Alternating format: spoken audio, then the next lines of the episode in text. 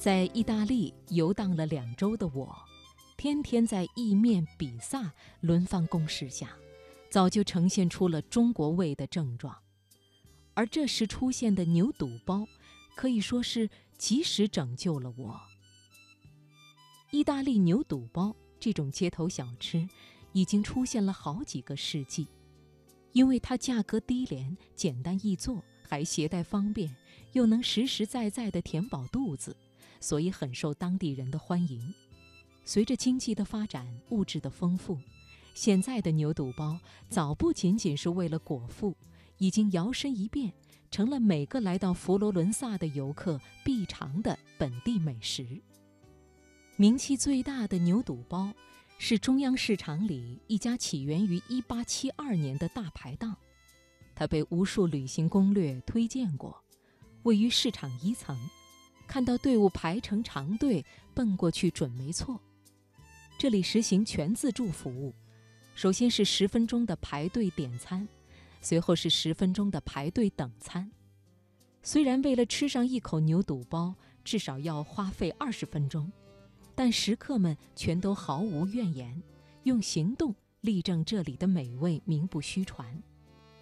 这里的制作设施可以称得上是粗糙而简陋，却又实用而接地气。各色调味料、酱汁装在盒子里，一字排开，伙计可以随手抓取。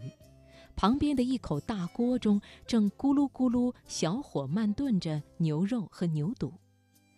制作牛肚包的店员只需要瞟一眼你手中的单子，就会快速地把一块早已炖得酥烂的牛肚从一口大锅中提出来，用极锋利的刀片成细细的薄片，再佐以红酱、绿酱，最后迅速地加入外壳偏硬、内里柔软的面包中。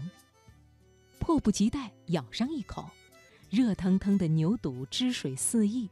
混合着两种酱香，在口腔中弥漫开来。虽然卤味不如国内那样强烈浓郁，却更能突出牛肚的鲜香。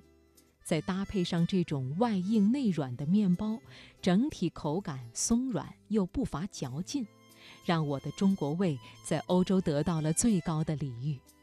只要三点五欧元，就好似在那一瞬间便拥有了全世界。我和三位西班牙大叔挤在一张小桌上吃起来。这位大叔来自瓦伦西亚，到意大利旅行，特意绕道品尝大名鼎鼎的牛肚包。其中一位大叔咬了一口牛肚包，对我说：“你知道吗？其实我们西班牙人也很热衷吃下水，比如西班牙血肠就很好吃。”旁边的大叔来了兴致，滔滔不绝地介绍着。我能感受到他对西班牙下水的热爱。血肠是由香肠演变而来的腌制猪肉菜。烹制血肠最重要的一步是先要烹制香料。做血肠的基本食材是猪肉、猪血、洋葱和大米。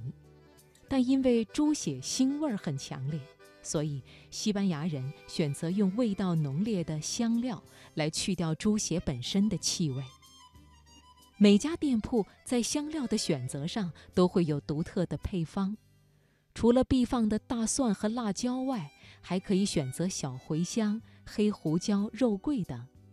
因为香料的种类和比例不同，口感千差万别，所以那些一代代传下来的血肠老店，经营的就是妈妈的味道呀。牛肚和血肠。对于擅长而且热衷于吃下水的我，早就见怪不怪了。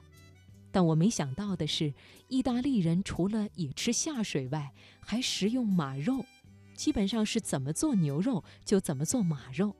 在一些专门卖马肉的熟食店，就可以买套全套马肉料理，马肉香肠、马肉排等等。法国里昂是土菜的天下。经典的传统菜肴当中，动物的内脏占有很大比例，例如牛肚、肝脏、双层脂肪等等。烟围裙就是非常有名的传统特色菜，菜名因为一名元帅将双层脂肪比作消防员的防烟皮制服而得名。做法是将牛的双层脂肪切成小丁，然后使用马贡地区的白葡萄酒、芥末酱、柠檬、油，还有盐和胡椒腌制。腌好的脂肪丁滚上面包芯，蘸着油和黄油来烤，辅以本地区特有的酱料，令人垂涎三尺。在里昂。特色菜还有掺有鸡蛋和面包的鱼肠，甚至更骇人听闻的还有全鸡宴，主要是由鸡冠、鸡心、鸡肚、鸡肾组成。想到这里，不由得感慨：单凭马肉和鸡冠，欧洲人民对吃的决心就可见一斑呐。